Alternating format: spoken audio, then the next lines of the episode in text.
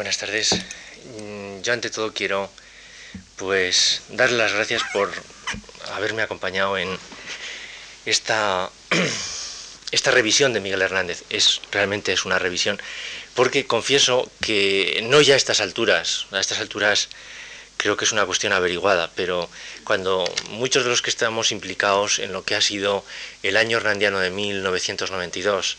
nos planteamos eh, los actos que debíamos eh, realizar, no solamente los actos, sino las, lo que podía ser todo el trabajo de recuperación de Miguel Hernández, pues la verdad es que no las teníamos todas eh, con nosotros, porque pensábamos que Miguel Hernández no es un poeta que uno en principio asimile con los valores que estaban muy presentes en la vida española en los años 80. Eh, no parecía que en plena posmodernidad y en una etapa en la que indudablemente se estaba en cuestiones más materiales, un poeta como Miguel Hernández pudiera ser un poeta, no digo que de moda, pero pudiera ser un poeta vigente. La verdad es que el año 1992 ha demostrado todo lo contrario, incluso con ser ese año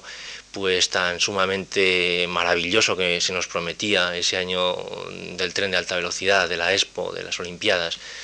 Luego quizá ha resultado otra cosa, pero en fin, eh, parecía que no era fácil que en un año como 1992 nadie quisiera recordar que justamente 50 años antes moría Miguel Hernández en una cárcel. Y sin embargo ya digo que ha demostrado eh, la figura de Miguel un poder de convocatoria que hoy está fuera de duda. Por eso yo creo que justamente por lo que significa Miguel Hernández, yo les agradezco que eh, pues hayan tenido la amabilidad y la paciencia de acompañarme aquí para, para ver lo que hoy puede significar Miguel Hernández. La última etapa es indudablemente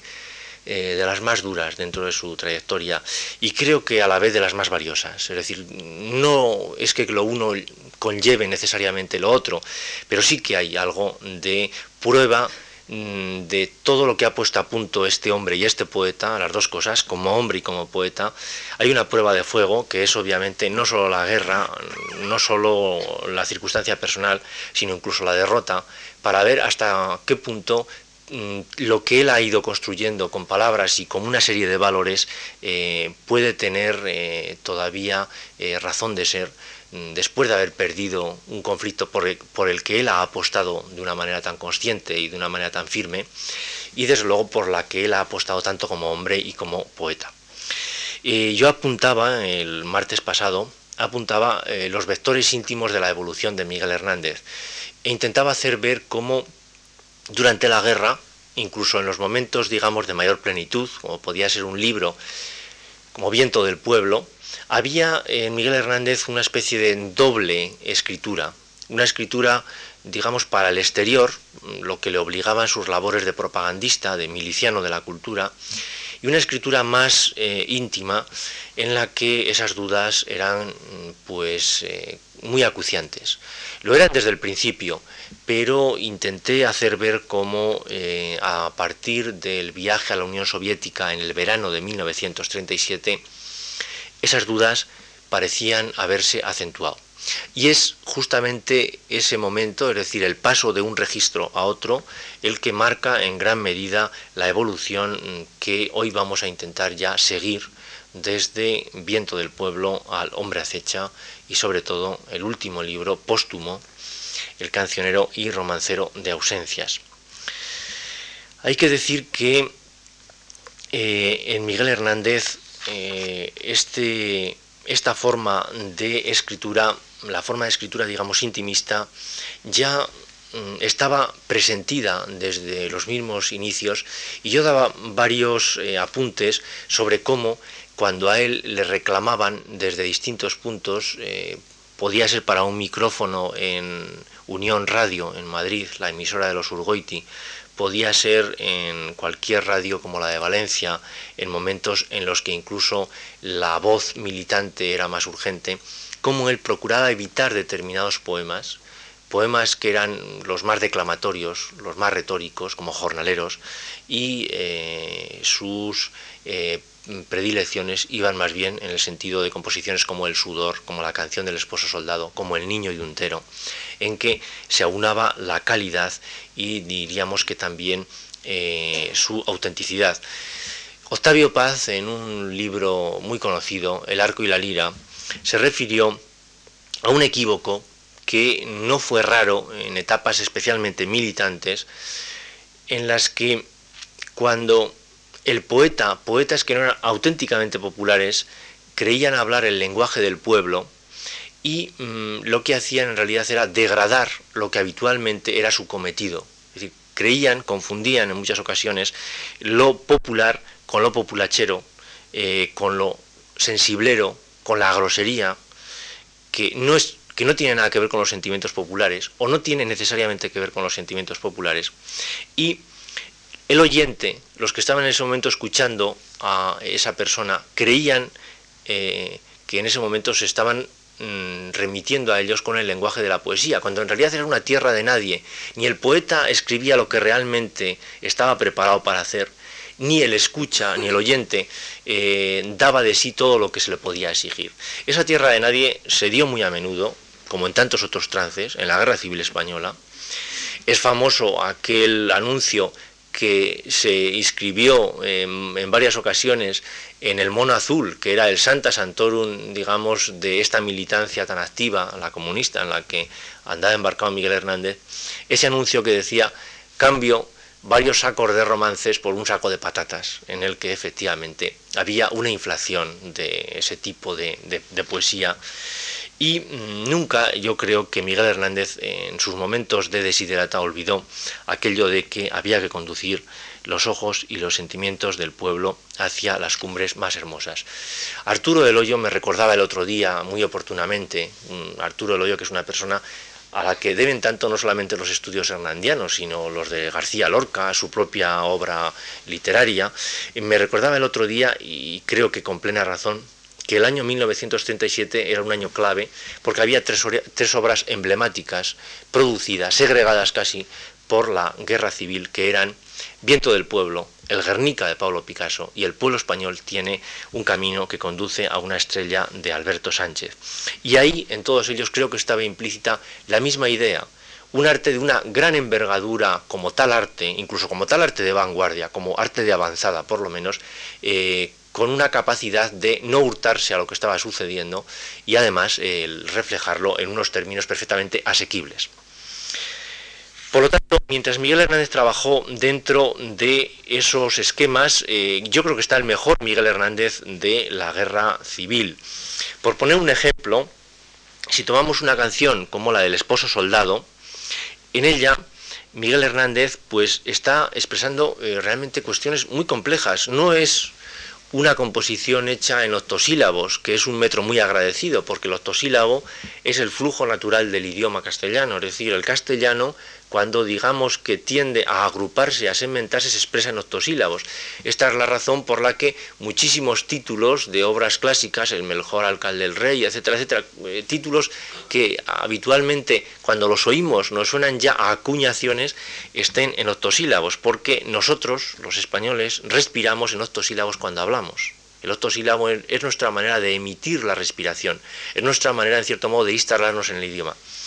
Y mm, en el esposo soldado se utiliza un metro realmente muy complejo, nada habitual en castellano, muy común, por ejemplo, en francés, pero no en español, que son los alejandrinos. El verso alejandrino no es un verso natural, ni mucho menos hoy en español, ni, ni lo ha sido, digamos, en la etapa contemporánea, que se agrupan en serventesios de pie quebrado, de rima consonante, un metro muy raro, muy raro en nuestra métrica, que están llevados con un ritmo de auténtico virtuoso y en el que eh, se pueden descubrir las resonancias más lejanas y las resonancias yo diría que más profundas e intensas. Cuando por ejemplo Miguel Hernández escribe en la canción del esposo soldado, Morena de altas torres, alta luz y altos ojos, esposa de mi piel, perdón, alta luz y ojos altos, esposa de mi piel, gran trago de mi vida, tus pechos locos crecen hacia mí dando saltos de cierva concebida o sobre los ataúdes feroces en acecho, sobre los mismos muertos sin remedio y sin fosa te quiero, y te quisiera besar con todo el pecho, hasta en el polvo, esposa,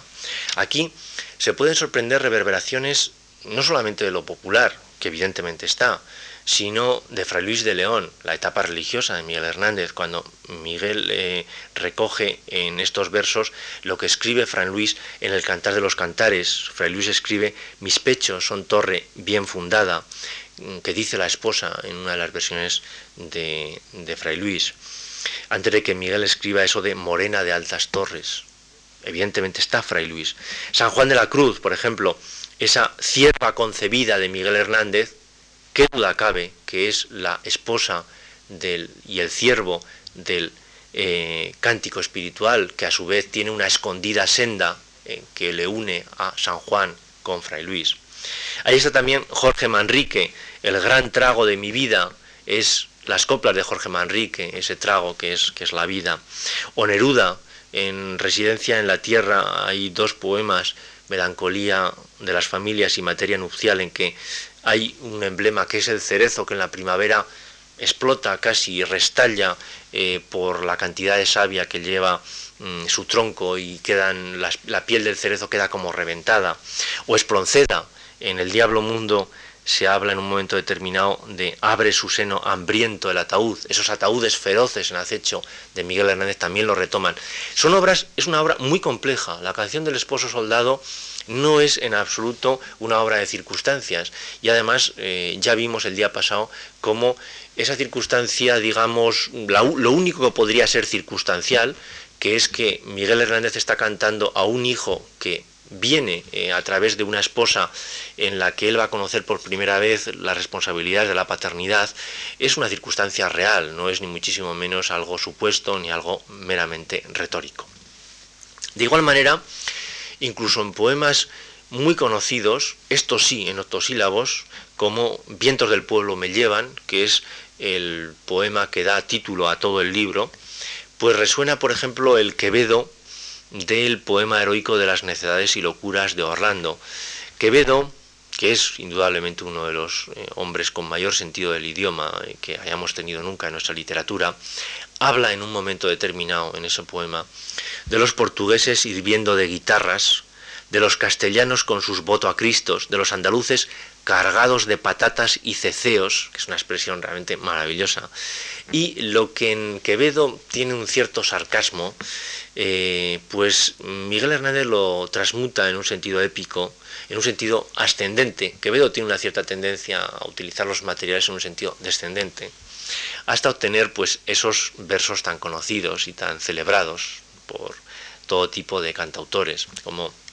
andaluces de relámpagos, nacidos entre guitarras y forjados en los yunques torrenciales de las lágrimas, extremeños de centeno, gallegos del lluvia y calma, catalanes de firmeza, aragoneses de casta, murcianos de dinamita frutalmente propagada, leoneses, navarros, dueños del hambre, el sudor y el hacha, reyes de la minería, señores de la labranza, pero está, sin duda, el sentido del idioma de Quevedo. Ahora bien, puede decirse, por tanto, que en Miguel Hernández había una posibilidad ya muy clara, incluso durante la guerra, de este Miguel Hernández más quinta esenciado si se eliminaba toda la retórica y se ceñía a su auténtica voz.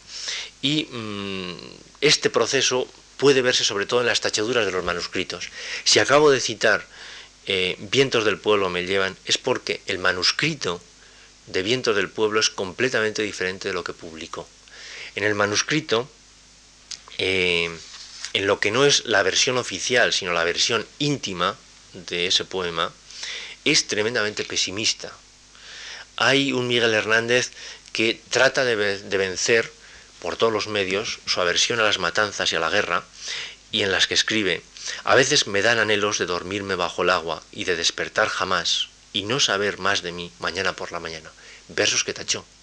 porque evidentemente en 1937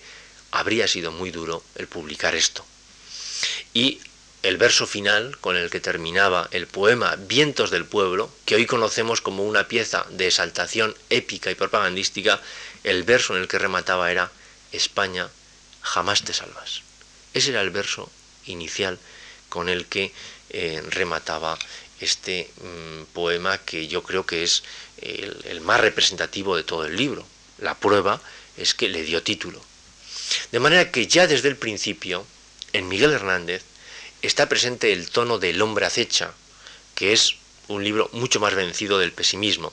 De manera que en cierto modo se puede decir que la verdadera procesión iba por dentro.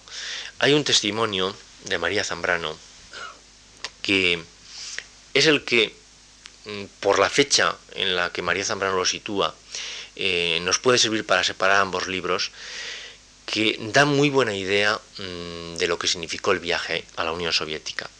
Escribió María Zambrano, la crisis de Miguel Hernández, antes del término de la guerra, apareció en una mayor hondura. Fue a la vuelta de un viaje en grupo a la Unión Soviética cuando en Valencia, en las últimas veces que le vi, aparecía vuelto hacia adentro, enmudecido.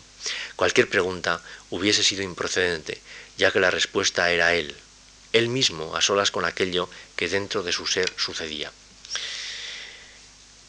Y a esto hay que añadir un elemento fundamental, que es el que origina no ya el hombre acecha, es el que origina ya el cancionero y romancero ausencias,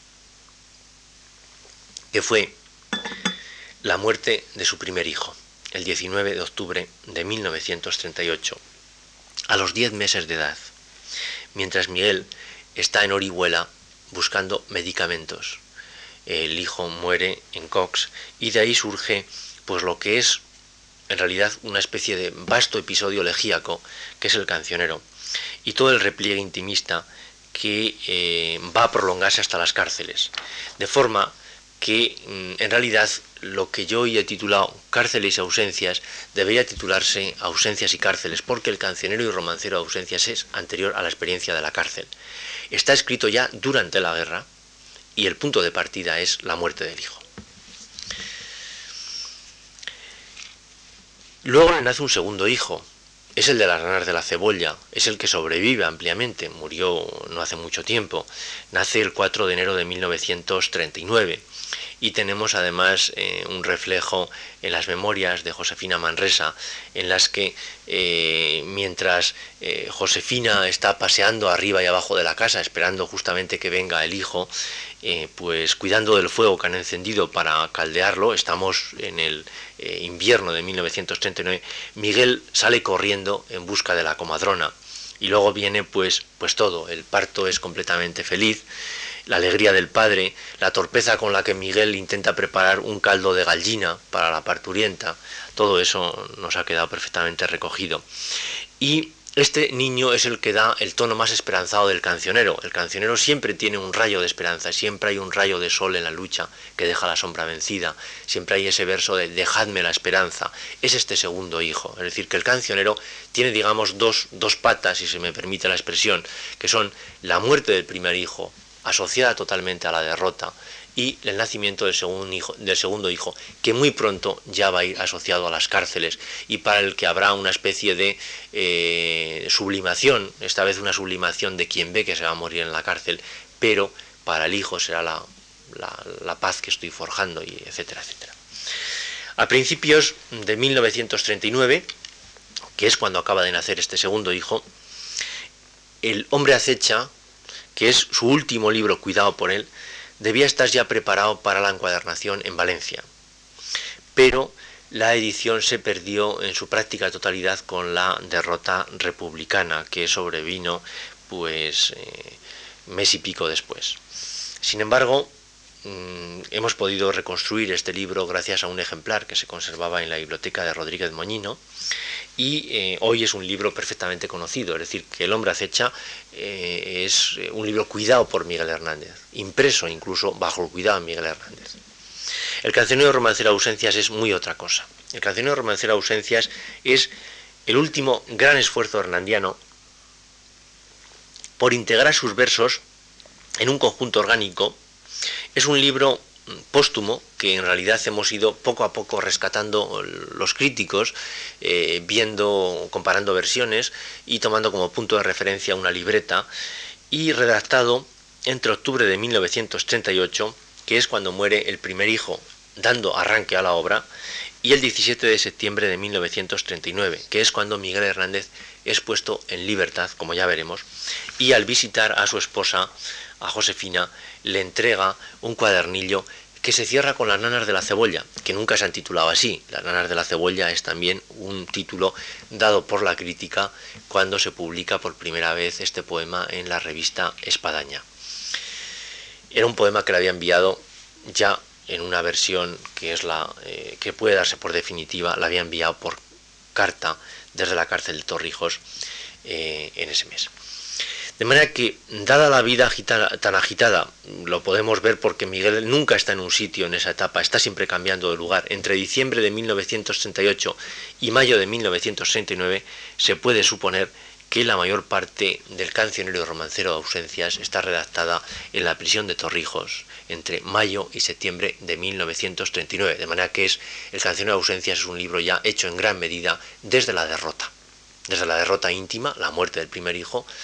y eh, después eh, el intento de sobreponerse por el nacimiento del segundo, pero ya perfectamente sabido que está en la cárcel y está en una cárcel derrotado.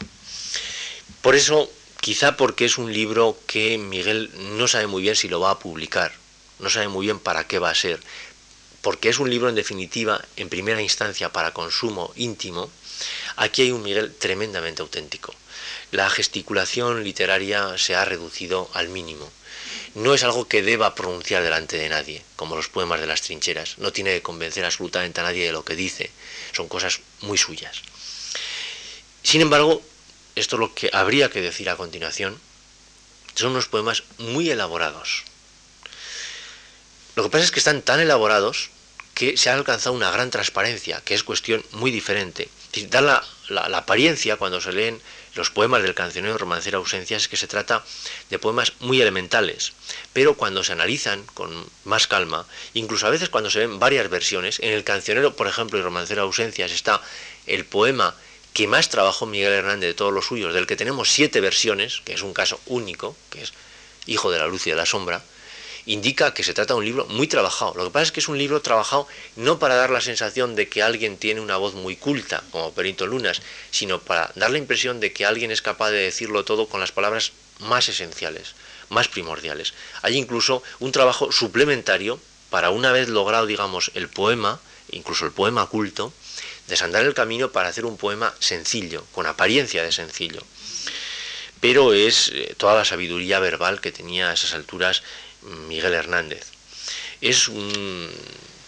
neopopularismo tremendamente personal. Y aclaro la voz neopopular porque yo creo que necesita aclaración. Lo aclaro muy bien Menéndez Pidal. Pero en fin, por si acaso merece la pena eh, hacer notar que el neopopularismo, el neopopularismo es una beta que se da en toda la literatura española. Eh, Góngora hizo poemas que parecían populares y no lo eran, eran poemas cultos. Los hizo eh, también Moratín en el siglo XVIII. Los hizo el duque de Rivas en el siglo XIX. Eh, y Zorrilla, por supuesto. Y en el siglo XX los hizo Federico García Lorca, el romancero gitano. Bastaría yo creo con una aclaración que es que la poesía neopopular no es una variante de la poesía popular, es una variante de la poesía culta. Es una poesía culta, en plenitud de facultades, cuando alguien ha conocido perfectamente todos los recursos que da incluso la vanguardia en este caso. Y desde esa vanguardia, o desde la ilustración en el caso de Moratín, o el romanticismo y sus variantes en el caso de Zorrilla y en el caso de eh, el Duque de Rivas, pues lo que uno hace es imitar la voz popular, con toda la sabiduría de una cultura y toda la sabiduría que tiene la poesía popular. De manera que el neopopularismo eh, suena a acervo popular, incluso a veces suena casi casi a algo muy depurado, pero se trata de la última eh, palabra de un poeta que antes ha demostrado eh, ser capaz de dominar el soneto, que es una prueba de fuego para un poeta, y por supuesto versos más complicados. Cuando Miguel Hernández escribe este poema que tachó, que tachó y que eh, hemos tenido que recuperar nosotros, porque él lo hubiera dado por perdido y lo hubiera roto, para que a mí me parece un poema maravilloso, es una seguidilla que es un portento. Por la voz de la herida que tú me has hecho, habla desembocando todo mi pecho. Y es mi persona una torre de heridas que se desploma. Esa torre de heridas, ¿cómo? Eh, habría sido muy difícil el hacer este tipo de construcciones fuera del ámbito del cantejondo o fuera del ámbito del surrealismo. Muy difícil, muy difícil. Si se logra es justamente por eso. Y al centrarse además en las cosas esenciales, eso otorga a estos poemas una densidad, un grado de verdad y un grado de necesidad que le hace topar con las palabras más desnudas y principales. Mm, como diría él en uno de sus momentos, eh, pues quintaesenciando lo que era su tendencia esa caudalosa retórica levantina, llega a construir un poema, poema hoy muy famoso y muy conocido, prácticamente con tres palabras. Llegó con tres heridas, la del amor, la de la muerte, la de la vida. Con tres heridas viene, la de la vida, la del amor, la de la muerte. Con tres heridas yo, la de la vida, la de la muerte, la del amor. Hasta llegar pues a lo que es en cierto modo su obra maestra, por lo menos así pensamos algunos, que es Hijo de la Luz y de la Sombra. Para cualquiera es verdaderamente una experiencia irrepetible el ver cómo construye este poema. De Hijo de la Luz y de la Sombra tenemos absolutamente conservado todo el proceso. Tenemos los apuntes que hace Miguel. Miguel generalmente empieza por componer con unas notas que separa con guiones. Y ahí, eh, en esas versiones, eh, pues se puede decir que mm, lo que va intentando hacer siempre es encontrar que las metáforas se aparen. Es decir, primero las imágenes están totalmente eh, cada una por su lado. Y poco a poco él nota que por el propio flujo del idioma, las imágenes van juntándose y resultan. Y se agregan otras imágenes a su vez, eh, cuando las imágenes, digamos, que han colisionado adecuadamente. Eh, cuando se ven todo el proceso de composición de un poema que es prácticamente testamentario, y pienso que justamente por eso lo trabajo tanto, se puede decir que mm, ahí está el Miguel Hernández más polifónico. En Hijo de la Luz y de la Sombra hay un Miguel Hernández eh, verdaderamente definitivo, porque está lo que podríamos llamar la cosmovisión de Miguel Hernández, es decir, la imagen del hombre y la mujer que se ven empujados el uno hacia el otro porque en su tuétano mm, vital actúan fuerzas siderales, eh, las mismas que gobiernan el Sol y la Luna y los ciclos de la fecundidad y de la muerte y de la vida, pues eh, lo más grandioso quizá de este poema es que todo eso se dice con palabras relativamente sencillas. Es un poema complicado, es un tríptico hecho en versos largos y hecho en versos de eh, gran aliento y en versos muy cultos en cuanto a la métrica, no en cuanto a las palabras. Las palabras son todas ellas relativamente llanas. Pero hay una intuición que es la de que el hombre está hecho de materia estelar, la de que la misma materia que está en las estrellas es la que está haciendo al hombre, esa intuición está ahí perfectamente desarrollada y eh, entendiendo que eh, en definitiva nada, y ahí es donde se deriva siempre la dignidad última del hombre, del estar hecho de esa materia noble, la misma que gobierna el tránsito de los astros y el tránsito de la naturaleza toda. Y es también para él el remate mm, de lo que había sido pues toda su trayectoria, porque él había empezado en Orihuela con una serie de apuntes aparentemente locales, en Perito en Lunas, había continuado eh, expandiendo esa especie de celebración de lo local hasta toda España, hasta toda lo que él llamaba eh, la madre España, que era viento del pueblo, y no se, había detenido solo ahí, en lo que podía ser la Tierra, sino que había continuado hasta la plenitud del, cosmos. De manera que es cuando creo que en Miguel Hernández estamos ante una cosmovisión, en el sentido eh, pues más completo de la palabra. Y eso fue eh, esta auténtica fe, porque no hubo otra en Miguel Hernández, fue casi casi el, viático que le sostuvo en el calvario de cárceles que le esperaba. Miguel Hernández eh, fue en la etapa en la que terminó la, Guerra Civil Española, fue imprudente y lo fue sucesivas veces, pero por una serie de razones que hoy están bastante bien aclaradas, eh, su impulso inicial cuando se acabó la guerra civil en abril de 1939 fue reunirse con los suyos. Sabemos, hoy lo sabemos, creo que sin género de dudas, por los documentos de que disponemos, que tuvo posibilidad de asilarse pudo eh, encontrar asilo en la Embajada de Chile, entre otras,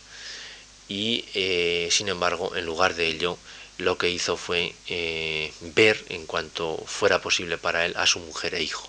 Había una necesidad, por la razón que sea, una necesidad casi casi impulsiva de ver a eh, toda su familia y se dirigió al último lugar donde debería haberse dirigido, algo parecido a lo que le sucedió a Federico García Lorca, que quizá lo último que debía haber hecho es ir a Granada. Miguel Hernández fue a Orihuela y eh, allí mm, todavía no hubo demasiado problema porque los momentos eran de la suficiente confusión como para que pudiera pasar desapercibido. No le sucedió, sin embargo, eso cuando por segunda vez volvió cuando le liberaron. En un primer momento, por lo tanto, Miguel Hernández se reúne con su mujer e hijo a Orihuela, todos sus amigos le dicen que se marche lo más lejos posible y él eh, intenta encontrar eh, refugio, en un principio visitando a Jorge Guillén, que sorprende, es algo que sorprende enormemente porque Jorge Guillén se había marchado ya en el año 1938, se había marchado a Estados Unidos, donde ejercería posteriormente la eh, docencia. Marcha pues a Andalucía y eh, al fallarle este contacto de Jorge Guillén, encontrarse con que él no estaba, eh, intenta hallar refugio en el Alcázar de Sevilla. En el Alcázar de Sevilla eh, había eh, una persona, eh, era el alcaide, una persona con la que Miguel mantenía unas relaciones cordiales, era Romero Murube, y se cuenta, cuenta la leyenda, y es algo que no acaba de estar ni totalmente desmentido ni totalmente confirmado, cuenta la leyenda que Romero Murube, mientras tenía a Miguel Hernández en su despacho, intentaba como fuera hacerlo escapar de allí porque por la puerta principal entraba Franco. Y Miguel Hernández salía por la puerta de atrás, mientras por la puerta principal entraba Franco. El caso es que no pudo ser tampoco este refugio en Sevilla y se dirigió a eh, Huelva. Eh, y de Huelva ya, donde también intentó encontrar eh, con otros amigos que tenía por aquellas tierras, al no poderlo hacer, ya se vio prácticamente abocado, no podía retroceder, había ido dejando rastro, en cierto modo, se vio abocado a pasar a Portugal. Pasó mm, a Portugal por Rosal de la Frontera, Rosal de la Frontera, yo recuerdo haber leído las memorias de García Maroto, un cineasta que eh, en un momento determinado se quedó bloqueado en, la zona eh, eh, por en la zona roja, en la llamada zona roja, se quedó bloqueado con un equipo en el que había más bien militantes nacionales y trabajó en Portugal. Yo recuerdo que Rosal de la Frontera era en la idea de todos los que hacían a menudo el tránsito entre España y Portugal, era una de las zonas en las que más a menudo se producían, digamos, pasos de republicanos y era fácil coger a alguien. Miguel logró pasar, sin embargo, pero no llegó muy lejos. En Moura, cuando mm, vende el traje azul aquel que se había comprado para ir a la Unión Soviética y estar a la altura de las circunstancias, y cuando vende un reloj que le había regalado Vicente Aleixandre como eh, regalo de bodas, mm, le denuncia quien se lo ha comprado a la PIDE, la policía eh, política portuguesa, y es devuelto al puesto de eh, Rosal de la Frontera. En Rosal de la Frontera mm, tiene lugar un interrogatorio terrible, por lo que podemos deducir, se conservan perfectamente, todo el proceso de Miguel Hernández se conserva, se conservan todos los informes de los interrogadores y el informe en este caso es sumamente claro. Bueno, es interrogado durante 10 horas, las palizas le hacen incluso orinar sangre, ya es un primer momento en el que Miguel es tratado, eh, digamos, pues de una manera muy dura y el informe definitivo eh, dice lo siguiente. Estrechado a preguntas sobre sus amistades literarias,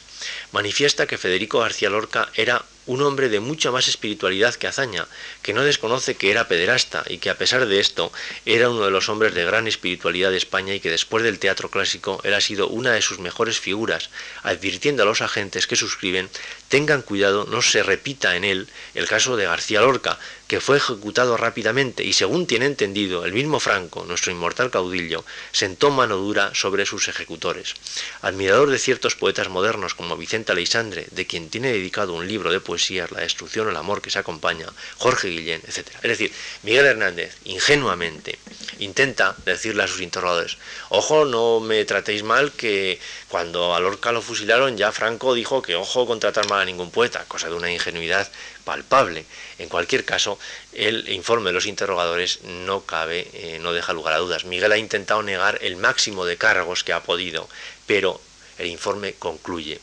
Es de suponer que este individuo haya sido, en la que fue zona roja, por lo menos uno de los muchos intelectualoides que exaltadamente ha llevado a las masas a cometer toda clase de desafueros, si es que él mismo no se ha entregado a ellos. Miguel Hernández, pues, es localizado desde el primer momento, es decir, las hipótesis que se barajaron durante mucho tiempo de que Miguel Hernández pasó desapercibido, que se le dejó en libertad porque no se sabía quién era. No, desde el principio se sabe que es Miguel Hernández, el autor de Viento del Pueblo, etcétera, etcétera. Incluso él mismo, como se puede ver, se equipara con otros casos mm, de martirios célebres de poetas, como puede ser el caso de Lorca. El 15 de mayo de 1969 es ingresado en la prisión de Torrijos y desde allí intenta poner en marcha una serie de mecanismos para que se interesen por su liberación. Sobre todo a José María de Cosío. José María de Cosío va a ser la persona clave. Y también a Neruda. Hay una, mm, hay una especie de mm, equívoco que eh, durante mucho tiempo se ha mantenido, que es que eh, Neruda habría conseguido la liberación de Miguel Hernández recurriendo a un cardenal francés, el cardenal Bordillar, eh, amigo de, del general Franco. Pero está bastante claro que no son estas las razones que pesan. Las razones que pesan fundamentalmente eh, son un error burocrático y los avales que recibe por parte de José María de Cosio y algunos amigos de Orihuela. Porque cuando se pide el informe del alcalde de Orihuela sobre Miguel Hernández, el alcalde de Orihuela da un informe absolutamente en contra de Miguel Hernández dice, su actuación en esta ciudad desde la proclamación de la República ha sido francamente izquierdista, más aún, marxista, incapaz por, temperamento de acción directa en ningún aspecto, pero sí de activísima propaganda comunistoide. Se sabe que durante la Revolución ha publicado numerosos trabajos en toda clase de periódicos y publicaciones, y que estuvo agregado al Estado Mayor de la Brigada del Campesino. Hace bastantes años se le conocía como el pastor poeta y últimamente por el poeta de la Revolución. De forma que, insisto, se sabe muy bien en estos interrogatorios y en este, en este proceso que se le incoa, se sabe perfectamente de quién se trata y con quién se las están habiendo. La versión de Neruda, sin embargo, es que eh, en un momento determinado él habría eh, localizado en París, habría localizado junto a María Teresa León, habría localizado un ejemplar del auto sacramental, quién te ha visto y quién te ve, y sombra de lo que eras, y se habrían dirigido al cardenal Bordillar, que hablaba español, lo entendía, estaba ya ciego, pero le leyeron el auto sacramental, y el cardenal Bordillar, que habría llorado incluso de emoción, se habría dirigido al cardenal Franco, digo, perdón, al general Franco, y esto habría conseguido la libertad de Miguel Hernández. Es la versión defendida, ya digo, por Neruda en sus memorias,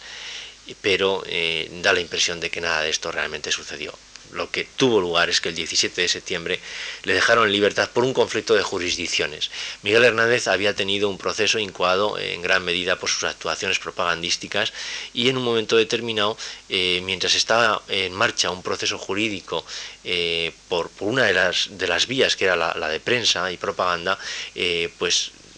se le dejó en libertad por no haberle hallado ninguna responsabilidad eh, por delitos de guerra. Esa es la impresión que produce hasta donde tenemos documentos, que son bastantes los que tenemos. Pero Miguel Hernández, una vez más, y esto hay que decirlo con toda claridad, actúa como un insensato. Cuando lo dejan en libertad, Cosío le dice, escóndete, escóndete porque es evidente que has tenido una gran suerte y lo que puede suceder a partir de ahora puede que no sea tan afortunado vete a Tudanca, a la casona que tenía Cosío en Tudanca, en Santander, yo allí te dejo que cuides las vacas, que cuides lo que sea, que hagas de pastor, pero evidentemente no te des a conocer donde haya gente que pueda acusarte de nada. En contra de todos estos consejos, Miguel se traslada de nuevo a Orihuela. Obviamente su padre cuando lo ve aparecer por la puerta se lleva un gran susto, porque su padre eh, tiene en Miguel a un auténtico garbanzo negro, no se siente nada cómodo, conversa con los viejos amigos, los viejos amigos le intentan convencer durante horas y horas que se aleje de allí, que lo mejor que puede hacer es irse de Orihuela, pero Miguel no se distinguía precisamente por su prudencia. Incluso y esto nos lo ha transmitido su viuda, de manera que el testimonio en este sentido yo creo que no puede ser más inequívoco, eh, se permitía alguna broma que era tremendamente peligrosa. Por ejemplo, nos ha contado que en una tienda de Orihuela en septiembre de 1939 eh, tenían un gran corazón de Jesús, que como yo creo que todos recordamos los corazones de Jesús, era un corazón de Jesús que se señalaba a un gran corazón muy rojo, de un rojo muy intenso, con el que se estaba señalando la mano. Y Miguel, delante de testigos, llegó a permitirse la broma de decir, ¿a cómo da este tío los tomates? ¿eh? señalándose Entonces, en un momento en el que esto, evidentemente, eh, eh, en Orihuela, que era un ambiente, como intenté reflejar el primer día, tremendamente levítico, esto era muy arriesgado, y Miguel lo hacía. De manera que Hernández parecía confiar en sus paisanos, pero Orihuela va a ser una vez más su madrastra. El 29 de septiembre, que casualmente es el día de San Miguel Arcángel, el día de su santo patrono, alrededor de las 5 de la tarde, sale de comer de casa de los Ige. Y enfrente, en un bar, en una terraza, están sentados un oficial del juzgado municipal, José María Martínez, alias el Patagorda, y el inspector de la Guardia Municipal, Manuel Morel Rogel. Y al ver salir a Miguel, el Patagorda le comenta a Morel, aún está en la cárcel ese hijo de puta. A lo que el compañero le contesta, eso lo arreglo yo enseguida. Efectivamente, él era juzgado, él era eh, oficial del juzgado e inmediatamente va por un retén y apresan a Miguel. Lo conducen a lo largo de toda Orihuela con las manos esposadas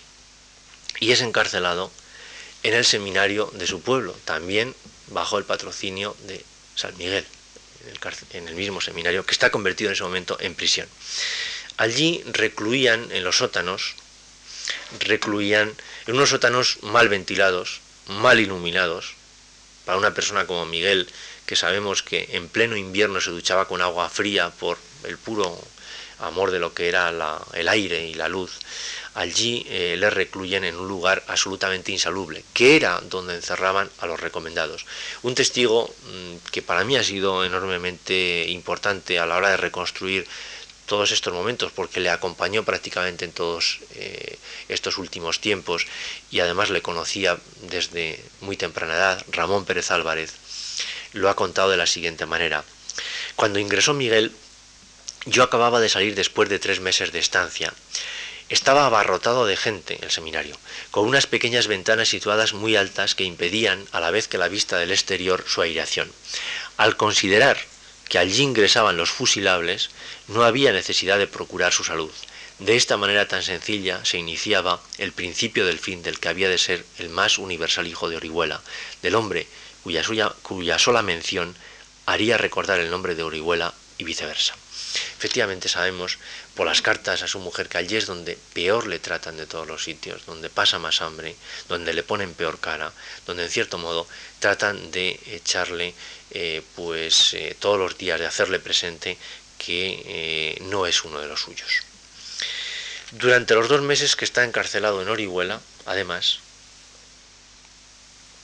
no recibe ni una sola vez la visita de su padre. Solo acude en una ocasión su hermano Vicente, acompañado de Josefina, para una entrevista que tampoco arregla mucho las cosas. Y de aquí sale, eh, a, finales de ese año, el 3 de diciembre, sale ya muy pálido y muy demacrado para trasladarle a la prisión del conde de Toreno. En la prisión del conde de Toreno se va a encontrar con eh, Antonio Buero Vallejo, Antonio Buero Vallejo ya era un viejo conocido suyo. Le había conocido en Benicassin en el otoño de 1938. Eh, Buero estaba adscrito a una unidad de sanidad del ejército de Levante y allí, en la prisión del conde de Toreno, es donde le hace ese retrato tan conocido, un retrato magnífico. Es un Miguel idealizado, posiblemente con mejor aspecto del que está en ese momento, que ha ilustrado tantas y tantas obras dedicadas a Miguel. Y también nos ha dejado un retrato literario, un retrato impagable, en el que Buero cuenta cómo era prácticamente incapaz, Miguel, de tomar cualquier tipo de comida si él no había recibido un paquete con el que poder corresponder a sus compañeros. Eh, Miguel Hernández era obviamente una persona muy considerada y una persona muy conocida. La, idea que tenía Miguel Hernández de abandonar la poesía, si algún día eh, quedaba en libertad y dedicarse al cine, algo que realmente, como comenta Buero, era sorprendente que un gran poeta en plenitud de facultades se planteara el abandonar lo que era en cierto modo su oficio, su principal dedicación, eh, solamente podía ser indicio de algo, que consideraba que la condición humana estaba muy por delante de la condición de poeta. Hay un testimonio también impresionante de alguien que fue juzgado a la vez que Miguel Hernández, que es el de Eduardo de Guzmán. Eduardo de Guzmán ha descrito pues en los siguientes términos las condiciones carcelarias, que obviamente eran durísimas. Disponemos de 35 centímetros de ancho y metro y medio de largo para descansar. Y hemos de hacerlo materialmente incrustados unos en otros, durmiendo de lado y con las piernas dobladas. Para darse la vuelta durante el sueño tenemos que hacerlo a un mismo tiempo los 78 integrantes de cada una de las cuatro filas que ocupan totalmente el espacio de la sala. Peor es la situación de los recién llegados, que tienen que permanecer toda la noche sentados o de pie en el cuartito de lavabos y retretes. Durante el día apenas podemos movernos sin tropezarnos unos con otros, dice Eduardo de Guzmán. El 18 de enero de 1940 tiene lugar el juicio, los juzgan los dos a la vez. También Eduardo de Guzmán ha contado perfectamente y con pelos y señales todo el proceso es condenado a muerte, los dos son condenados a muerte, en juicio sumarísimo, y eh, la mayor parte de los condenados son fusilados en el primer semestre. Hay unos pocos que van a ser indultados posteriormente, Miguel entre ellos, sobre todo por las presiones que hay desde dentro y desde fuera de España, que quieren evitar, bueno, pues que haya un segundo García Lorca, lo que se quiere evitar a toda costa, sería un nuevo escándalo, y la pena capital le es conmutada por 30 años de cárcel y además se la conmutan muy rápidamente, casi con la misma celeridad con que ha sido juzgado, pero no se la comunican hasta el 28 de agosto, es decir, que lo tienen casi medio año con la incertidumbre de si lo van a fusilar de un día para otro o no. Hay que imaginarse lo que suponía tener a alguien que estaba viendo que se acaban todos los días a fusilar sabiendo si cualquier día le tocaba a él. Lo tienen medio año en esta, en esta condición sin decirle nada. Entonces empieza la segunda etapa de lo que se ha llamado, con este sarcasmo tan nuestro, tan de humor negro, el turismo penitenciario, que eh, lleva, eh, le lleva a Palencia, que bueno, era una norma para desmoralizar, para eh, evitar que se construyeran grupos, en definitiva, para hacer la vida más dura. Y en Palencia le corresponde un invierno durísimo. El invierno del 40 al 41 es un invierno muy frío, en el que pasa mucha hambre, en el que se ve muy quebrantada su salud y en el que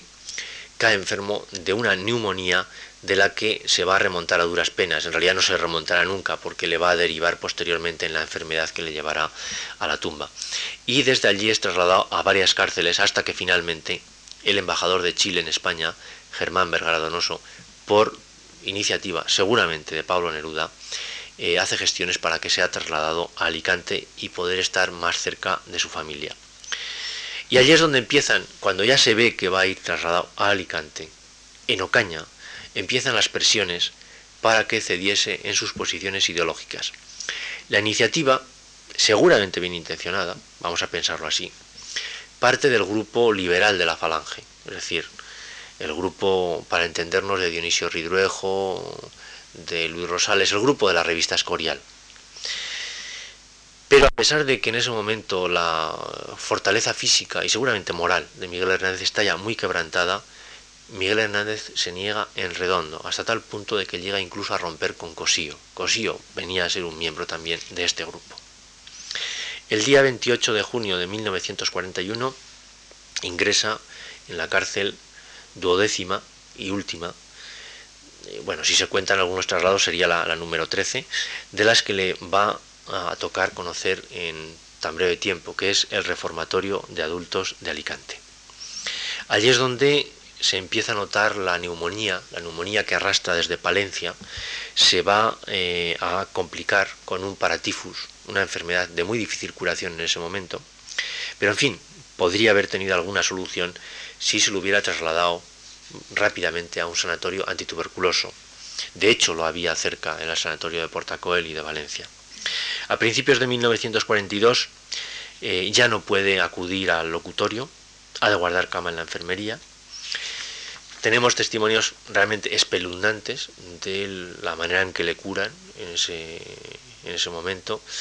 y eh, se puede reconstruir perfectamente por las cartas oficiales y por sus cartas que él saca bajo mano, escondidas en las lecheras que le llevaban para eh, introducir pues, alimentos, podemos reconstruir que es sometido pura y simplemente a un chantaje. El chantaje consiste en que si Miguel Hernández eh, reanuda su escritura católica a la manera del auto sacramental, pues eh, le trasladarán al sanatorio de Portacoeli y si no, no, sencillamente. Para ello le ponen a un personaje encima que ha sido definido por muchos de los testigos como un auténtico comisario eclesiástico, un jesuita, el padre Vendrell,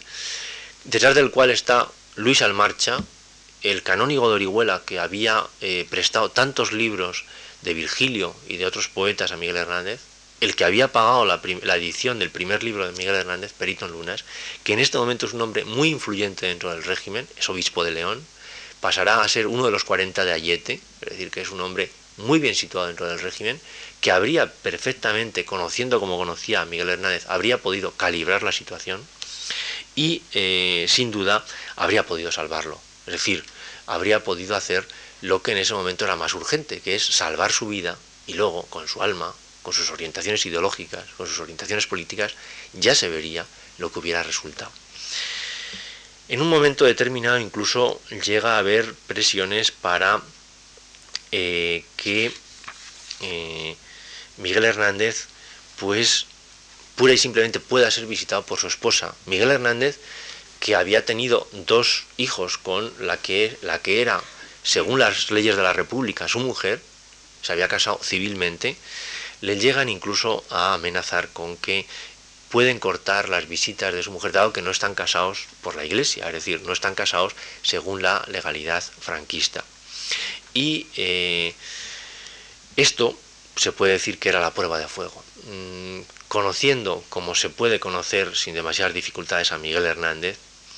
yo creo que está bastante claro que Miguel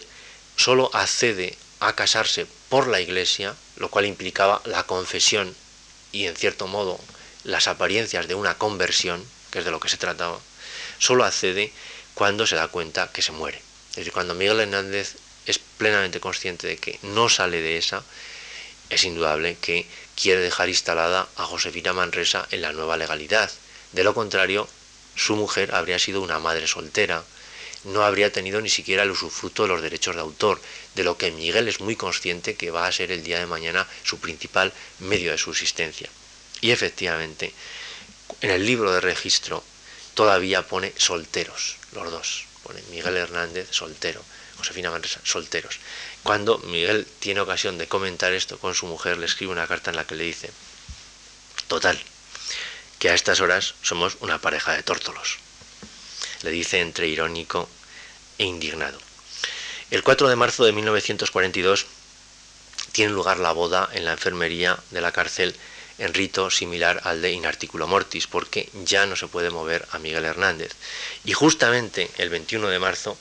llega, qué casualidad, llega la comunicación oficial del Ministerio de Justicia autorizando el traslado del enfermo al sanatorio de Portacoeli. Naturalmente llega tarde, ya no se le podía mover y en ese momento los médicos dicen que es inútil porque eh, pura y simplemente lo único que se le puede dejar es agonizar. El 27 de marzo va a visitarlo Josefina por última vez. Según cuenta en sus memorias, dice esto que allá le deja, la deja ya con una perfecta conciencia de lo que está pasando. Esta vez no me llevé al niño y me preguntó por él. Con lágrimas que le caían por las mejillas, me dijo varias veces, te lo tenías que haber traído, te lo tenías que haber traído. Tenía la ronquera de la muerte. Volví a visitarle el día siguiente y al poner la bolsa de comida en la taquilla, me la rechazaron mirándome a los ojos. Yo me fui sin preguntar nada. No tenía valor de que me aseguraran su muerte. Era el 28 de marzo, sábado víspera de Domingo de Ramos. Sanidad no autorizó el velatorio en la cárcel, insisto en que Miguel Hernández ya era en ese momento una especie de caso, digamos, de orden público. Tampoco se permitió la confección de una mascarilla, aunque tenemos unos dibujos que hizo el escultor José María Torregrosa por encargo de Ramón Pérez Álvarez. Sin embargo, sí que se permitió a la banda de la cárcel que entonara de forma absolutamente excepcional la marcha fúnebre de Chopin. Y a las 6 de la tarde fue conducido en un coche de caballos al cementerio municipal. Tampoco dejaron que fuera velado allí, porque no era raro que llevaran presos a fusilar. No hubo fotos, tampoco se permitió. Solamente, ya digo, contamos con esos dibujos que muestran pues lo que era Miguel en la última etapa de su vida, con la, piel hundida prácticamente hasta toparse con la calavera, eh, los ojos, unos ojos espantados, eh, abiertos, que no, no fue posible cerrar. Dicen, dicen las versiones médicas, la versión oficial de los médicos, según el informe facultativo, que por hipertiroidismo, pero seguramente porque quedó, porque murió solo, murió solo y su cuerpo quedó yerto y entonces no fue posible el eh, cerrarle los ojos. En cualquier caso, fue realmente todo un símbolo que ese hombre que buscó siempre la luz quedara con los ojos abiertos. Vicente Aleixandre lo descubrió así, con estas palabras con las que cierro ya mi exposición. Vi también el rostro último, tan sobrecogedoramente español, yacente, comido del sufrimiento, madero casi de dolor, resto esculpido en leño, con espantosa expresión de agonía serenada por la muerte, y en los grandes ojos abiertos la ausencia de la música, ahogada, la que tan pujantemente había resonado en las totales pupilas abarcadoras, rostro como sagrado, poderoso testimonio postrero, que nadie, ni nunca, podrá borrar. Muchas gracias.